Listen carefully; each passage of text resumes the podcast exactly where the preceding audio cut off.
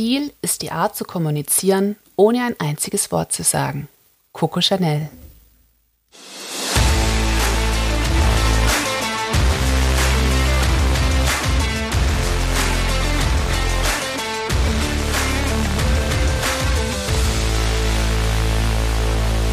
Hallo und herzlich willkommen zu Kompromisslos Einzigartig, dem Podcast, der dich inspiriert und motiviert, aus deinem Leben dein ganz persönliches Meisterwerk zu machen.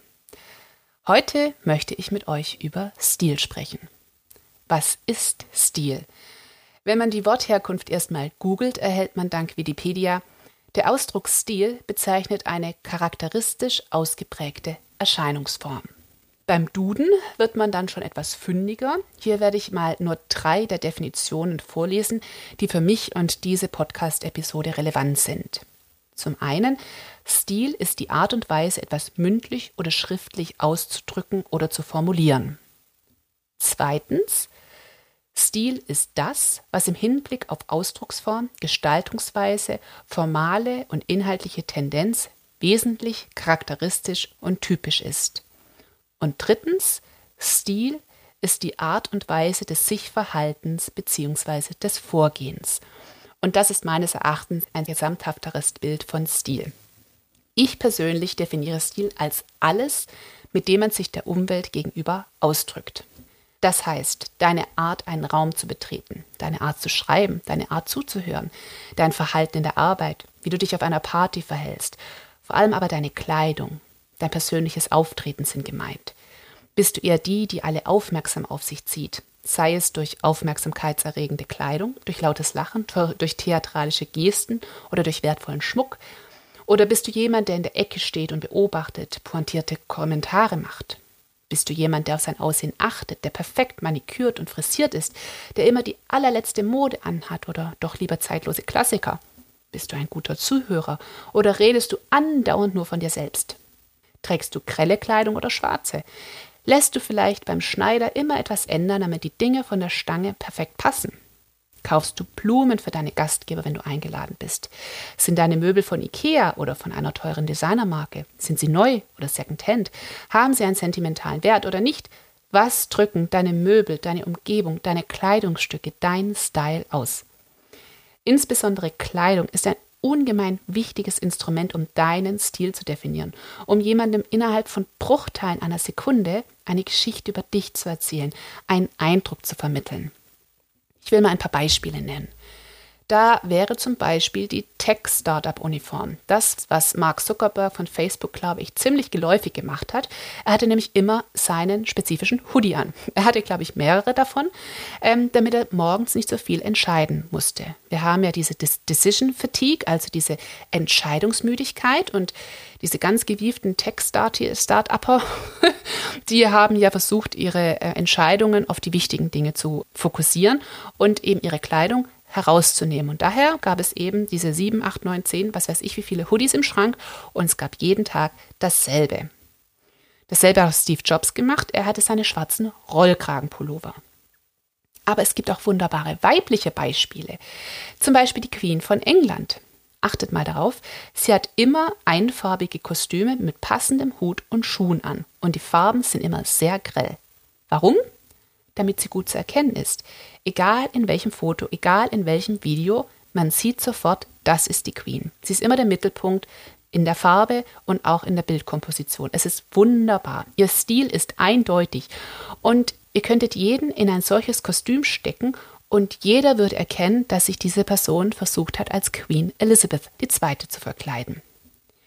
Aber es gibt auch zum Beispiel Ruth Bader Ginsburg, das ist die letztjährig verstorbene Richterin des obersten Gerichtshofs der USA. Sie hatte einen Stil, der eindeutig identifizierbar war und Frauen bzw. Mädchen haben sich an Halloween als Ruth Bader Ginsburg verkleidet, weil es einfach war. Sie hat ihre dunklen, schmal geschnittenen Kleider mit auffälliger Brosche, ihre kurzen Haare und ihre Hornbrille. Sie war praktisch, elegant, zeitlos und sie war eindeutig Mrs. Bader Ginsburg. Und Wisst ihr, was ein richtig eindeutiger Stil und fast schon eine Marke ist? Wenn man sich an Halloween oder Fasching mit diesen Attributen verkleiden könnte und jemand erkennt es, dann habt ihr einen absolut unverwechselbaren und einzigartigen Stil. Aber so krass muss es natürlich nicht sein. Ich muss zu meiner Schande gestehen, ich habe mich lange Zeit überhaupt nicht um meinen Stil gekümmert. und auch nicht darum, wie mein Stil wirkt. Ich habe mich eben irgendwie angezogen. Vor allem als ich meine Kinder hatte, war ich heillos überfordert und habe hab nie in den Spiegel geguckt eigentlich. Und ja, dann hatte ich eben ein vollgespucktes T-Shirt an. Ich glaube, ich hatte einfach den Stil einer überforderten Mutter. Ich glaube, das habe ich jedem sehr eindeutig kommuniziert. In einer der letzten Folgen habe ich euch das extrem wichtige Konzept des Selbstbilds bzw. Idealbilds vorgestellt. Und der Stil ist ein integraler Teil davon. Wie wollt ihr wirken und wie wollt ihr mit der Außenwelt kommunizieren? Wie Watzlawick schon sagte, man kann nicht nicht kommunizieren. Egal, ob ihr euch mit der Sache Stil befasst oder nicht, ihr werdet etwas an die Außenwelt kommunizieren. Und wäre es nicht toll, wenn ihr wüsstet, wie ihr kommunizieren möchtet und wie ihr das könnt? wie das mit eurem Selbstbild übereinstimmt, wie ihr einzigartig kommuniziert und eben nicht so wie alle anderen. Das ist Stil. Welche Geschichte willst du erzählen? Wie willst du wirken? Wir lassen mal ganz außen vor, ob es praktikabel ist, ob es viel Zeit in Anspruch nimmt oder ob es im Moment noch viel zu viel Geld kostet, so wirken zu wollen. In meinem kostenlosen E-Book Dein Start in ein kompromisslos einzigartiges Leben habe ich dir unter anderem viele Ansatzpunkte zusammengestellt, um deinen eigenen einzigartigen Stil herauszufinden. Das E-Book könnt ihr euch unter www.kompromisslos-einzigartig.de kostenlos herunterladen. Meine Lieblingstipps, die auch in diesem E-Book enthalten sind, um deinen Stil zu finden, sind erstens Pinterest.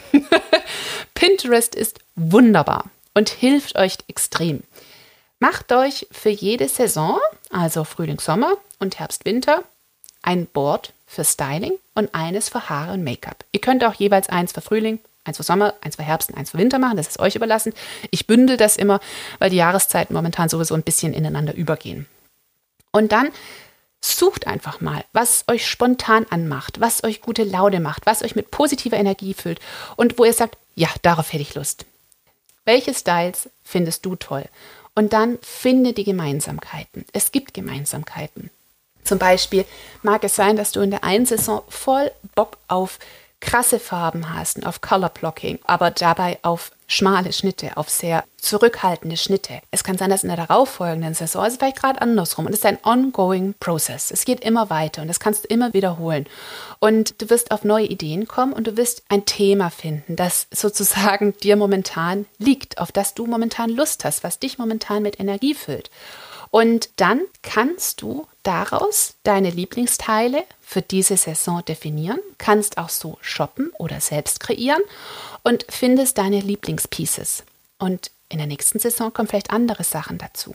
Und so wirst du im Laufe der Zeit Teile herausfinden, die du immer magst, die du immer in deiner Garderobe haben möchtest, die Teil von deiner Kerngarderobe wird sozusagen. Und das ist ein wunderbarer Prozess, in dem ich auch gerade bin. Und ich nähe sehr viel. Gleich mal als Disclaimer, ich finde sehr viele Sachen, aber die sind eben nicht die letzte Kollektion von HM und Sarah, sondern die sind inspiriert von Schauspielerinnen, von alten Filmen, von Leuten, die vor 100 Jahren gelebt haben, vielleicht sogar.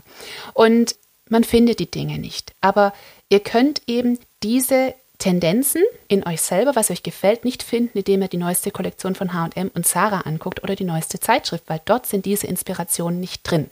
Auf Pinterest findet ihr das. Und wenn ihr wisst, ihr mögt zum Beispiel Doris Day-Filme oder Filme aus den 1920ern oder Art Deco, macht mal eine Suche auf Pinterest nach diesen Kleidern, nach diesen Inspirationen und schaut, ob ihr das irgendwie zusammenbekommt.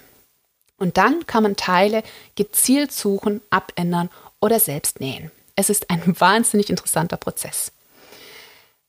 Punkt 2. Dasselbe kannst du tun für deine Umgebung, für deine Wohnung. Was soll deine Wohnung sagen? Was füllt dich mit Energie? Welche Geschichte möchtest du denen erzählen, die du einlädst?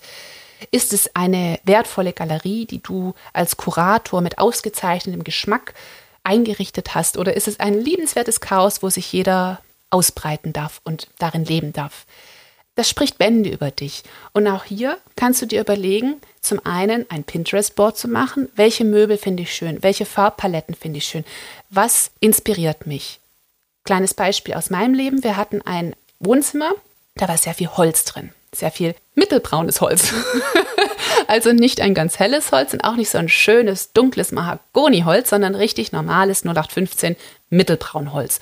Und ich bin so gut wie allergisch gegen dieses Holz. Ich kann es nicht sehen. Und mein Mann findet das Holz toll.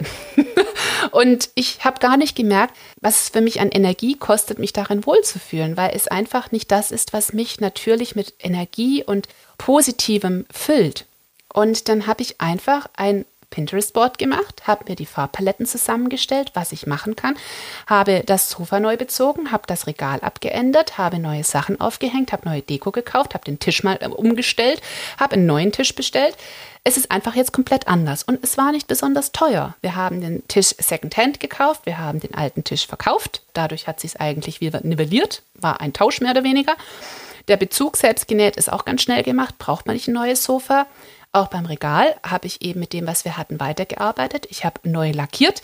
Ich habe einfach versucht, die Energie, die ich brauche, auch in meine Umgebung zu bringen.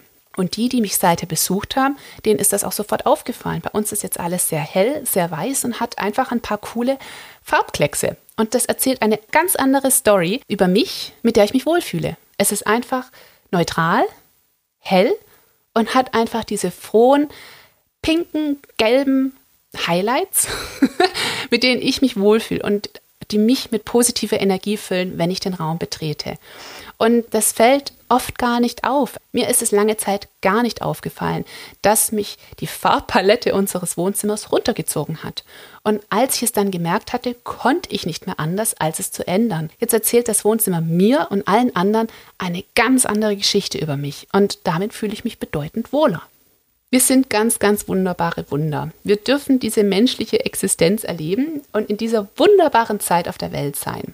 Wir dürfen ausprobieren, dürfen Spaß mit der Mode haben und dürfen ganz kompromisslos einzigartig sein in unserem Stil, in unseren Zielen, in unserem Verhalten. Wenn du noch mehr Tipps zum Start in ein kompromisslos einzigartiges Leben möchtest, lege ich dir nochmal mein E-Book ans Herz. Ich freue mich, wenn du Feedback vor mich hast. Jederzeit gerne an hallo at kompromisslos-einzigartig.de.